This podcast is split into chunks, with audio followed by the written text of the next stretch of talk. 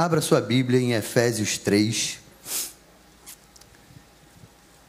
Que eu tenho um. Eu não, o Senhor tem uma palavra para o seu coração e Ele vai usar a minha vida para te abençoar. Eu creio. O que a gente aprende com essa oração do apóstolo Paulo? Vamos falar Efésios 3, 14 a 21. Vamos lá. Por esta razão eu me ponho de joelhos diante do Pai, de quem toda a família, nos céus e na terra, recebe o nome. Peço a Deus que, segundo a riqueza da sua glória, conceda a vocês que sejam fortalecidos com poder, mediante ao Espírito Santo, no íntimo de cada um. Assim, pela fé, que Cristo habite no coração de vocês estando vocês enraizados e alicerçados em amor. Isto para que, com todos os santos, vocês possam compreender qual é a largura, o comprimento, a altura e a profundidade, e conhecer o amor de Cristo, que excede todo entendimento para que vocês fiquem cheios de toda a plenitude de Deus. Ora, aquele que é poderoso para fazer infinitamente mais do que tudo o que pedimos ou pensamos, conforme o seu poder que opera em nós, a Ele seja glória na Igreja, em Cristo Jesus, por todas as gerações, para todo sempre. Amém. Aleluia. Que palavra linda, meus irmãos. Que texto lindo. Irmãos, essa carta de Efésios. Como é que como é que a gente chega? Qual é a introdução, panorama para a gente entender um pouquinho? O apóstolo Paulo, na sua terceira viagem missionária, ele passou três anos na cidade de Éfeso. Era uma cidade do templo da Diana, dos Efésios você ter uma noção, esse templo era uma das maravilhas do mundo antigo. Era quatro vezes maior que o Partenon, que ainda está de pé, parte dele está de pé.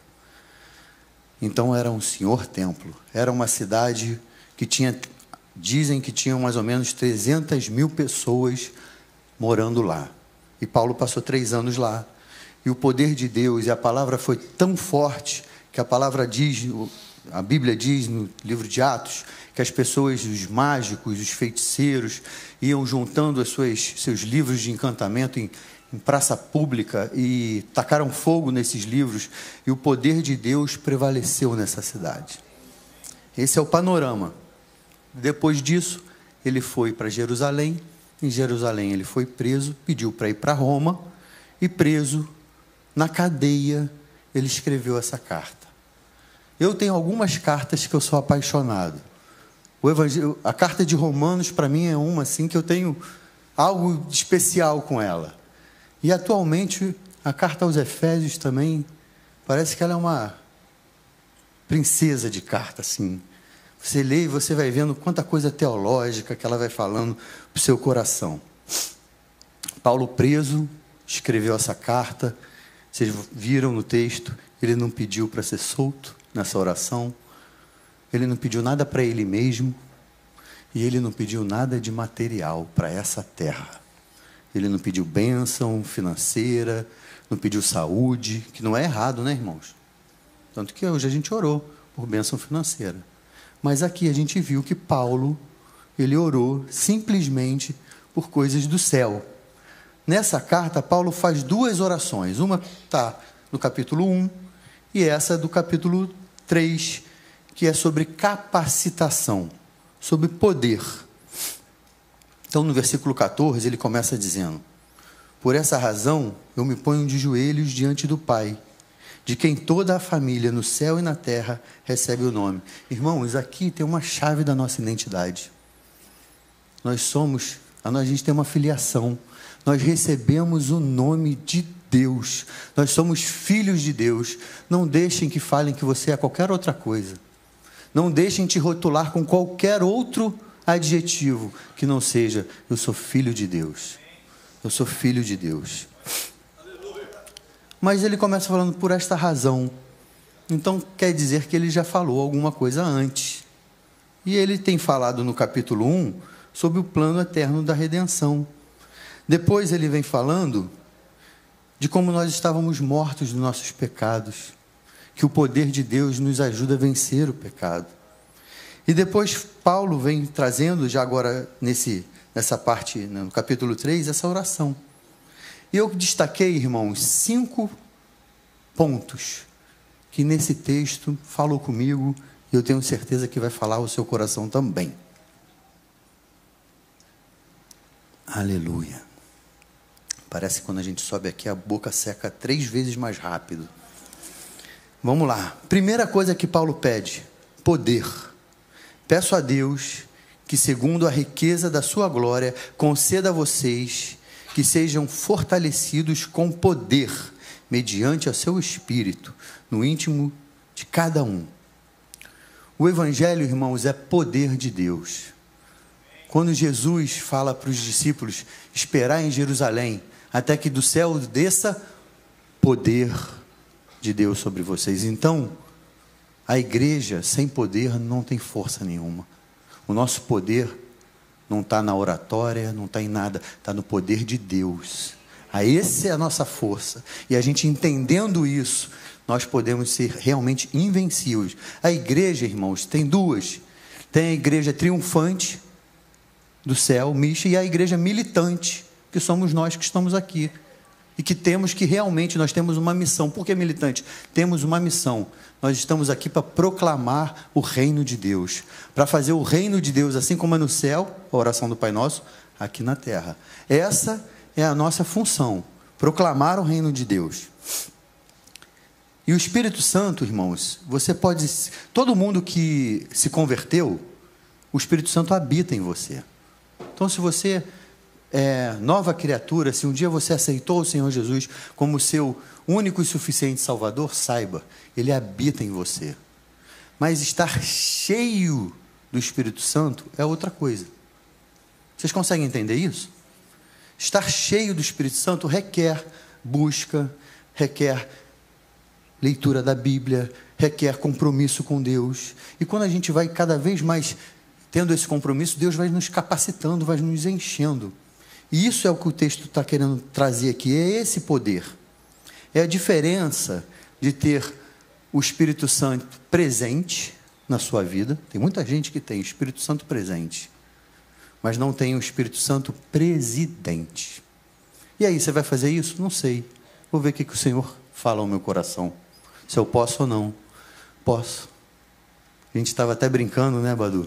Eu ouvi em algum lugar o cara que quer, tem casado, com um pouco mais de experiência. Quando a esposa, quando o amigo dele fala para ele assim: Você quer jogar bola na quinta-feira? Ele fala assim: Eu vou perguntar para minha esposa para ver se eu estou com vontade. Se, eu, se ela falar que eu posso, eu estou com vontade. Irmãos, o Espírito Santo tem que ser igualzinho.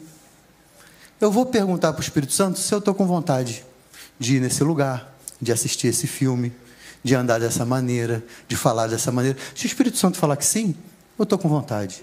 Se ele falar que não, poxa, eu perdi a vontade. Rápido. É assim que a gente deveria andar. Capta, capacitação de poder. Sabe para quê, irmãos? Essa mensagem é para crente. Essa mensagem não é para novo convertido. É para que a gente tire o evangelho da teoria e coloque na prática. Porque vir na igreja, ouvir, falar, concordo, que mensagem abençoada, ou que coisa bacana o testemunho desse irmão sobre perdão, mas você mesmo não perdoa, não serve. O poder de Deus é que nos capacita a colocar algumas coisas que a gente não tem como fazer. Por exemplo, perdoar. Irmãos, ontem eu fui numa peça de teatro está fazendo 60 anos, parece, do movimento de direitos civis nos Estados Unidos, do Martin Luther King. E eu chorei vendo a peça. Eu acho que se eu fizesse aquela peça, eu não teria, eu não conseguiria fazer, porque as pessoas brancas que estavam fazendo, representando os racistas, eles ofenderam na peça. Era uma peça, era para isso, né, irmãos? Mas ser, só de assistir, já era um tapa na cara. Eu fico imaginando representar, e quanto mais viver o que aqueles nossos irmãos viviam em 1960. Não estamos falando de 1500. Muitos aqui estavam vivos. E isso já acontecia. Tá? Ônibus, onde a pessoa negra ela tinha que entrar só pela porta de trás. E se entrasse um branco, ele tinha que levantar para a pessoa sentar. Isso é um absurdo, irmãos. 1960 não tem nem 100 anos isso.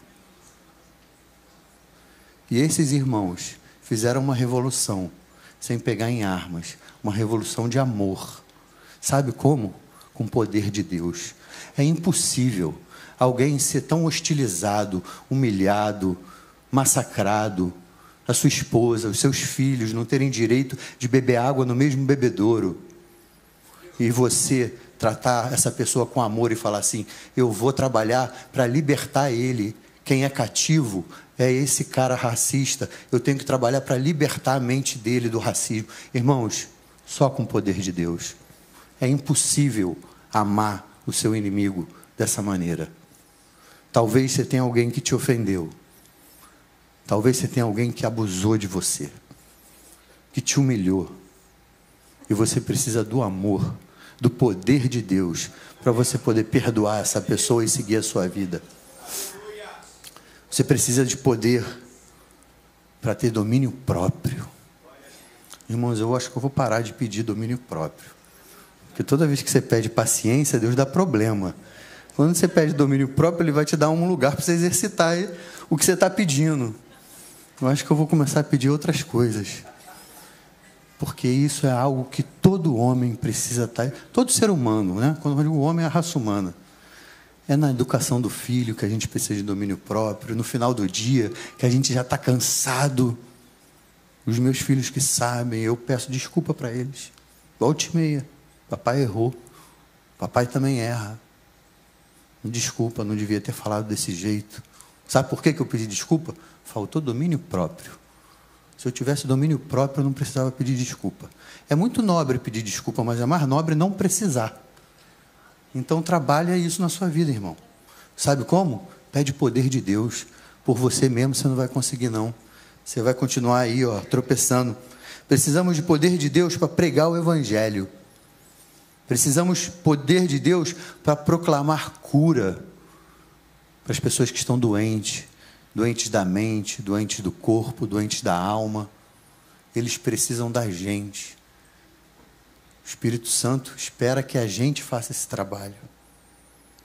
Poder de Deus para proclamar libertação. Irmãos, eu tenho um, algo comigo. Não é teologia, não é nada disso, é observação. Irmãos, Satanás não mudou, é o mesmo. Talvez as estratégias ao longo dos anos mudem, porque o mundo evolui, o mundo muda. Evolui, não sei se é a palavra, né? Mas alguns anos atrás, quando eu era criança, muitas vezes uma pessoa entrava aqui endemoniada e ela não aguentava a manifestação do poder de Deus. E a pessoa caía endemoniada e a gente tinha que expulsar, sem criar plateia, sem ficar fazendo entrevista, nada disso, preservando a identidade da pessoa, não expondo ninguém, mas isso acontecia com mais frequência. Por que, que será que isso parou de acontecer? Será que a culpa não está na gente? Será que a gente não está buscando menos do que a última geração? Será que a gente não está se dedicando menos? Será que quando a gente reúne, está faltando um pouco mais de poder de Deus para que pessoas sejam libertas no nosso meio? Eu creio nisso, irmãos. Eu creio que se essa igreja começar a jejuar, buscar o Senhor, se santificar, nós vamos ver coisas acontecendo aqui, prodígios, coisas diferentes que não, porque o Espírito Santo vai agir, ele espera que você santifique a sua vida. Não é só o pastor que tem que orar, que tem que se santificar, não, irmãos. É o corpo de Cristo unido aqui que precisa fazer essa diferença. Poder de Deus para proclamar salvação Poder de Deus para transformar a nossa sociedade. O pastor Paulo falou hoje aqui que nós poderíamos ser mais e teria diferença na educação. Nós somos 30% da população desse país. Nominalmente, por enquanto. Mas, irmãos, a, impressão também que eu tenho é que a gente pegou um perfume concentrado e jogou água. Crescemos em volume, mas perdemos um pouco a essência, a concentração que a gente tinha. O brilho nos olhos que eu via na minha voz Enilda quando subia aqui falava: leia a Bíblia. Se a gente não tomar cuidado, irmãos, nós vamos virar crentes nominais de BGE. Vou na igreja um domingo por mês para tomar ceia. E vão achar que está tudo bem, porque sempre tem uma justificativa. Eu tenho filhos, eu tenho que dar atenção para os filhos, ah, enfim. Cada um sabe da justificativa que, que Satanás tenta implantar no seu coração, muito coerente até, né? Que faz sentido. Poder para restaurar famílias. Poder para restaurar relacionamentos de pai e filho. Irmãos, isso só com o Espírito Santo agindo dentro de nós. Poder para amar o diferente. Vocês estão preparados para ver uma pessoa totalmente diferente do nosso estereótipo? Pecadora ou pecador, precisando de Jesus, entrar aqui todo esquisito e você amar ele, e ele não se sentir rejeitado, e ele voltar domingo que, no próximo domingo, e voltar, e daqui a pouco ele já vai mudando o jeito dele. É, porque Jesus faz assim, irmão, ele vem como ele está, mas ele não fica como ele é. Ele vai sendo transformado, todos nós aqui. Amém? Eu creio nisso que só com muito amor, irmãos. Porque a gente gosta de gente bonitinha e cheirosinha para sentar do nosso lado. Que eu conheça e eu ainda vou bater um papo.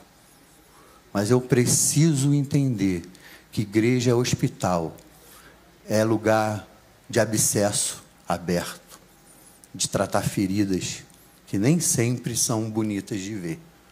Mas aqui a pessoa tem que encontrar lugar para isso. Amém?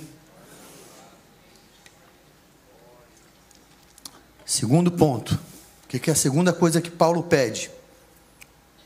Pede para que sejamos habitação de Cristo. Versículo 17. E assim, pela fé, que Cristo habite no coração de vocês, estando vocês enraizados e alicerçados em amor. Legal desse texto aqui, que Cristo habite. E eu estou vindo de férias e fez maior sentido isso aqui.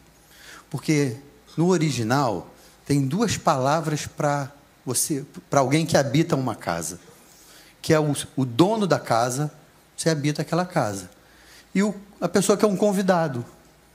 Então, quando você vai para um hotel, ou você aluga uma casa no Airbnb, você é um convidado ali. Você usa aquela casa por quando você está ali, mas ela não é sua. Você não faz o que quiser. Vou mudar a cor dessa parede. Vou pegar esse quadro, vou botar. Não. Você não faz isso. Isso é para quem é o dono da casa. E toda casa que a gente aluga, quando você vai com um grupo grande, viajei com meu pai, a gente alugou uma casa. A gente não foi para o hotel. Sempre tem um quarto ou um armário trancado com as coisas do proprietário. Quem aqui já viu isso? Já foi a uma casa? Ó, aquilo ali está fechado, é onde ele guarda as coisas íntimas dele ali, não é? Agora vem a pergunta: como é que o Espírito Santo está habitando no teu coração? Ele está habitando como um convidado, onde você fala: Ó, oh, a sala está aqui, bonitinha. Olha a minha cozinha, cheia de coisas eletrodomésticos. Mas, ó, no meu quarto, quero que você entre, não. Aquele quartinho da bagunça, deixa lá que eu me viro com ele. Irmãos, todo mundo tem um quartinho da bagunça aqui dentro, tá? Não é só você, não. Não se sinta o maior dos pecadores. Todos, todo mundo aqui tem um. Basta saber se você já entregou a chave desse quartinho para o Senhor Jesus e falar: entra, arruma, tira o que precisa tirar, traz luz para a situação, ou se você está ainda tentando lidar com esse quartinho só você. Se tiver, eu quero te dizer que você vai errar, você vai pecar, você não vai conseguir. É impossível vencer a nossa tentação sem o Espírito Santo. Então, entregue a chave da sua vida completamente para o Senhor Jesus. Que Ele possa habitar em você, de, de tal maneira que as pessoas vão olhar para você e vão falar assim: Eu vejo Jesus em você. Sabe que eu falo essa frase às vezes para algumas pessoas? De verdade. Tem pessoas que eu vejo Jesus na pessoa, na maneira que ela fala, na maneira que ela se comporta, na maneira que ela dá um conselho. Que as pessoas possam falar isso da gente. Eu não imagino Jesus sendo uma pessoa briguenta, pronta para dar o troco. Aquele seriado de Chosen é bem legal. Ele traz um Jesus humanizado, um Jesus doce, que, que eu gostaria de ser amigo dele, como ser humano. Então, irmãos, que a gente possa refletir Jesus, que as pessoas queiram ficar perto da gente, que saia da nossa boca elogio, que na hora que for para fazer alguma crítica, que você pense duas, três vezes antes de falar. Deixa a poeira baixar. Então, entrega a vida, a chave da sua vida para o Senhor. Terceira coisa que Paulo pede aqui, ó. Versículo 17: aprofundamento em amor. Olha que coisa interessante. E assim, pela fé, que Cristo habite no coração de vocês, estando vocês enraizados e alicerçados em amor. Irmãos, tem gente que é fácil amar. Pastor é ovelha também, né?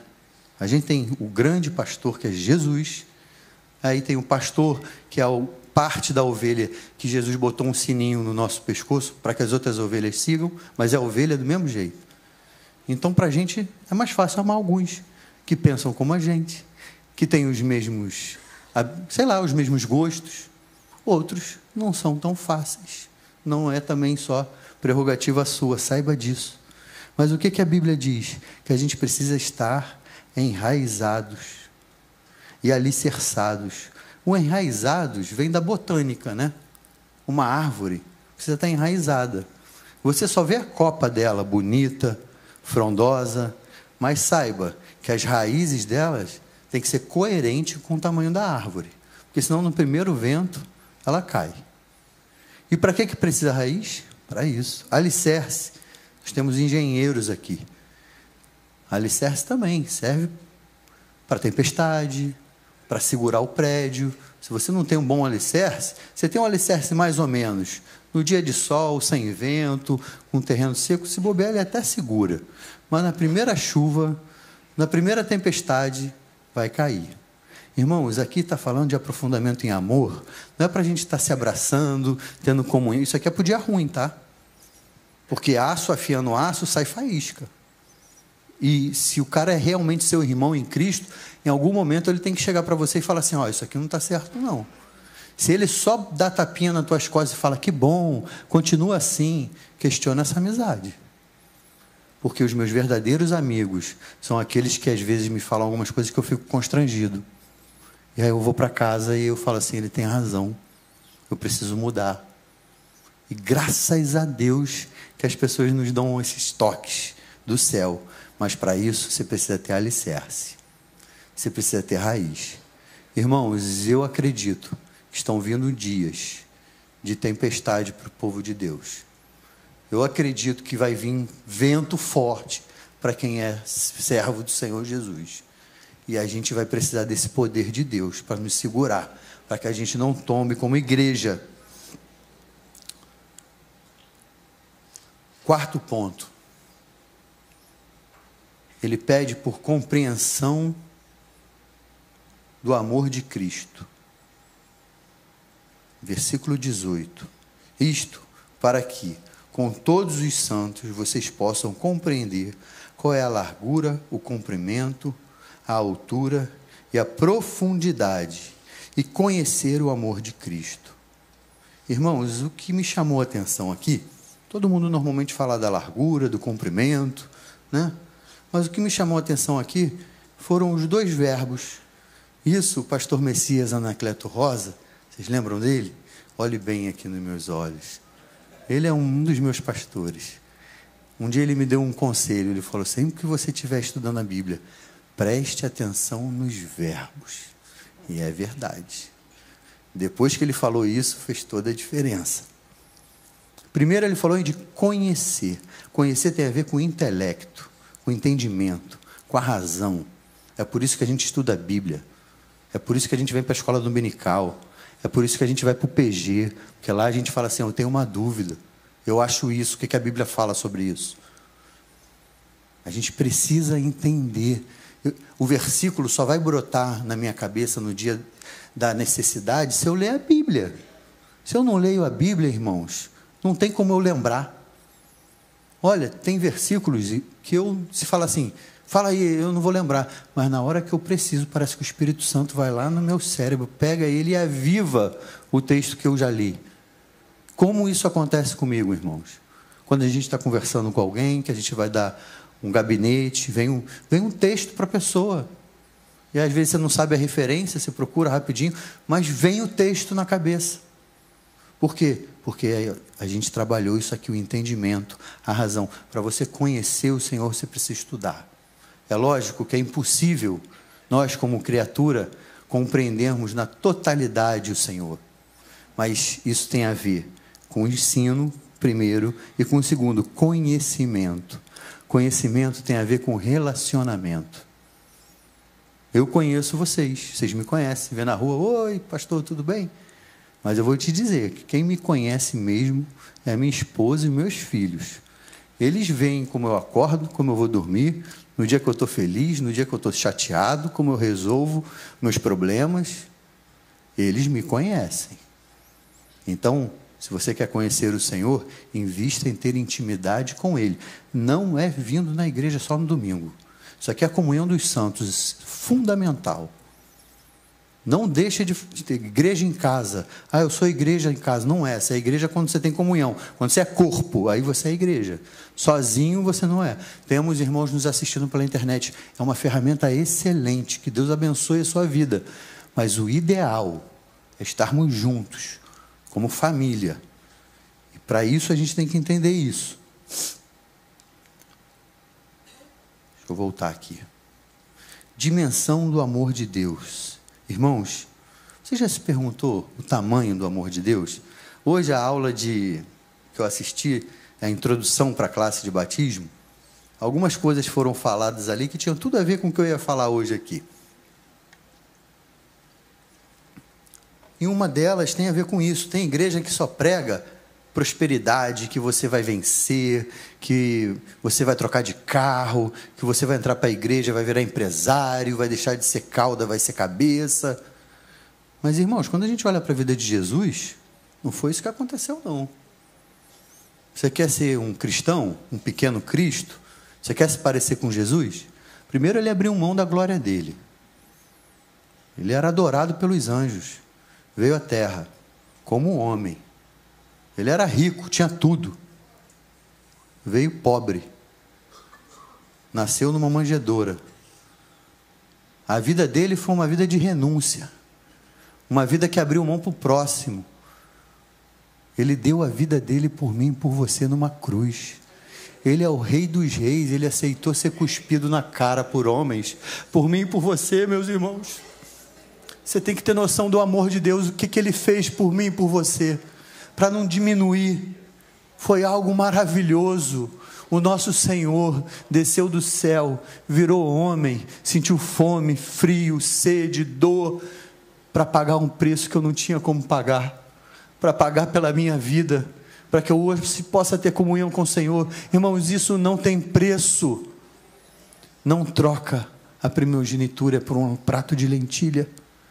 Não troca a, essa primogenitura por um prazer temporário, por algo que você vai comer e passou.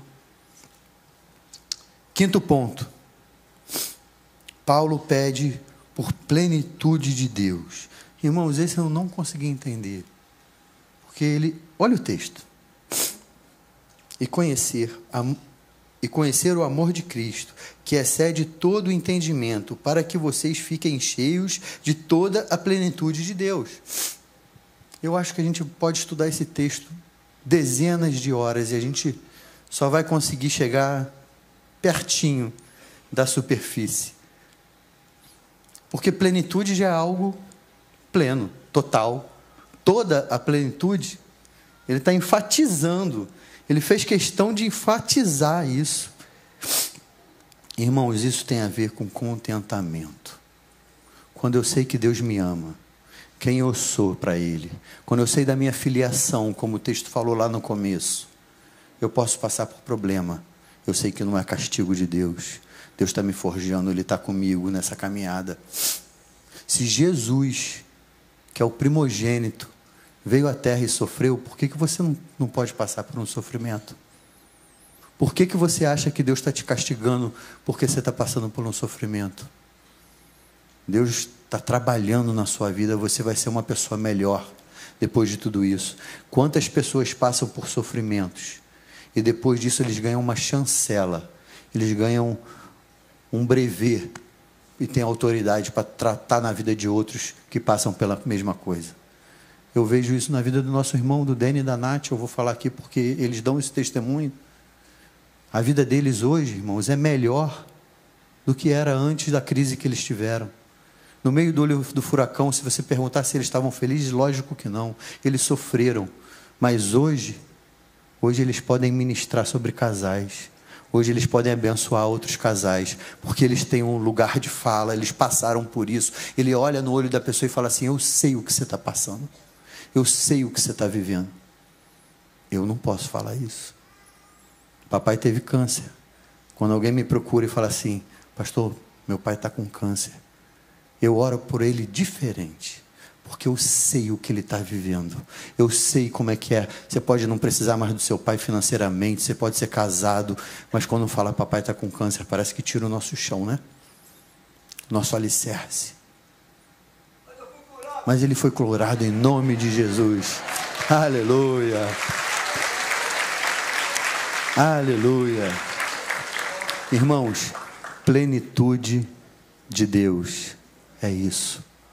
É saber aonde eu estou. Saber quem me comprou. Saber o preço que foi pago. E saber para onde eu estou indo. Talvez você esteja precisando hoje, irmãos, falar assim: Senhor, tudo que foi falado eu já sei. Eu sou antigo de igreja, eu já li a Bíblia toda, mas eu preciso mudar algumas coisas. Eu preciso mais desse poder. Eu oro isso. Eu falo, Senhor, se é teu, eu quero. Às vezes a gente vai em alguns lugares, vê algumas coisas um pouco diferentes. Eu falo, Senhor, é teu, eu quero. Se não é, eu não quero, não. Mas se essa manifestação é tua, eu quero também. Eu quero experimentar esse poder de Deus. E a verdade, irmãos, que poder de Deus, aqui nesse contexto, não é nada para mostrar para outros homens como ele é poderoso, como ele fala, como não, é poder de Deus para trabalhar na minha vida. É para que eu possa aprender a perdoar, que eu possa aprender a ter domínio próprio, que eu possa ser bênção onde eu estou. Eu gostaria de orar. E o apóstolo Paulo começa esse texto falando assim: por esta causa eu me coloco de joelhos. E eu queria orar de joelhos, irmãos. Se você tem um problema nas pernas, no joelho, você não pode, fique à vontade. Ninguém vai achar que você é menos espiritual. Ninguém vai achar que você tem um coração duro. Mas se você pode e quer clamar ao Senhor Jesus, eu gostaria de falar para você, te convidar para junto comigo hoje, para que a gente ficasse de joelho na presença de Deus.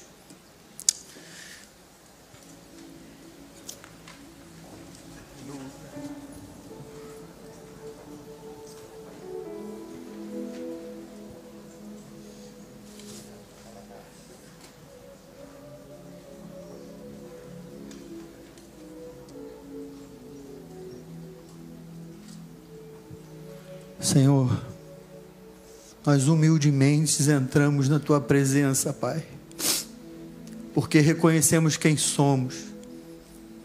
Nós entramos na tua presença de joelho, Pai, porque de joelhos nós entendemos a nossa dimensão perto de ti. Nós somos servos, nós não temos valor nenhum, Pai. Nosso valor está em ti, somos vasos de barro.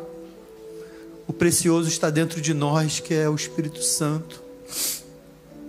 Nós entramos de joelhos na tua presença, rendendo glórias a ti, Senhor, dizendo que tu és o nosso Salvador, tu és o nosso redentor, tu nos compraste com alto preço, e por isso, Pai, nós queremos suplicar.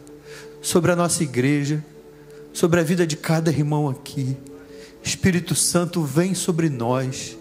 Vem sobre nós com línguas de fogo, com dons de profecia, com dons de cura. Senhor Jesus, derrama dos teus dons sobre a tua igreja, Pai. Senhor, nós queremos te servir. Nós somos servos e servos estão aqui para servir. E quando nós queremos te servir, Pai, nós encontramos nossos irmãos.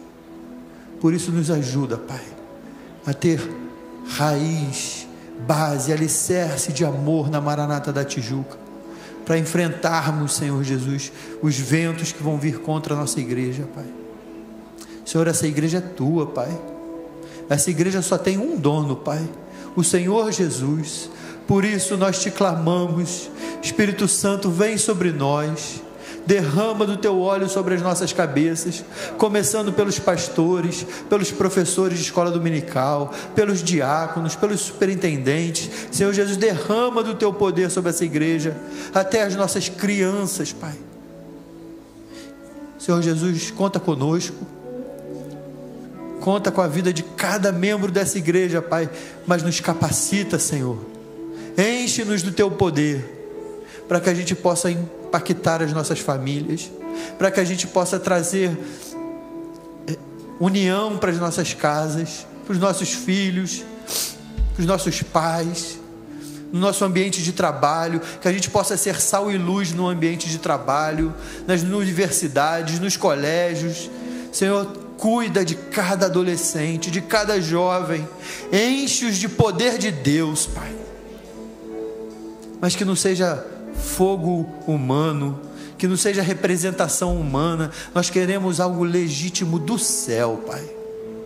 Nós entregamos as nossas vidas, Pai, não só como um convidado, nós entregamos as nossas vidas, pode habitar em nós, tira o que precisa ser tirado, visita cada cômodo, cada gaveta, cada quarto, Senhor, e limpa limpa as nossas mentes, Senhor Jesus, limpa os nossos corações, nos ajuda a mantermos os nossos lábios santos, os nossos lábios puros, os nossos olhos puros para te louvar, Pai. Santifica nossas mãos, Senhor, que nós levantamos para te servir, para te adorar, Pai. E nos enche de poder. É o que nós te pedimos em nome de Jesus. Amém.